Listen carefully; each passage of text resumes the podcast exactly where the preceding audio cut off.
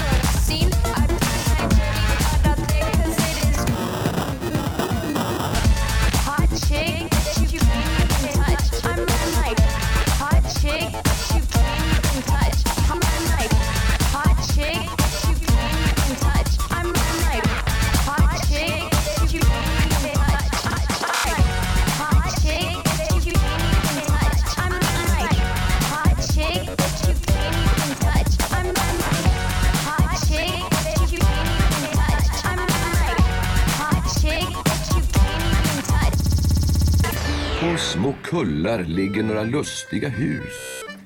Där bor Bamse och hans vänner.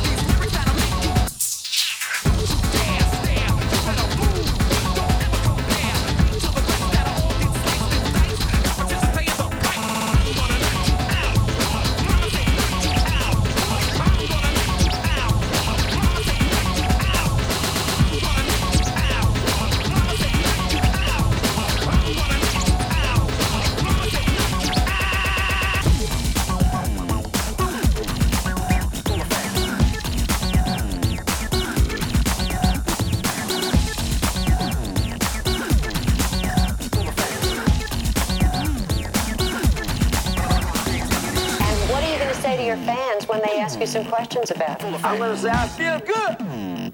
I just got a brand new bag. It's a man world. One, two, three, four. Get it. One, two, three, four. Get it. One,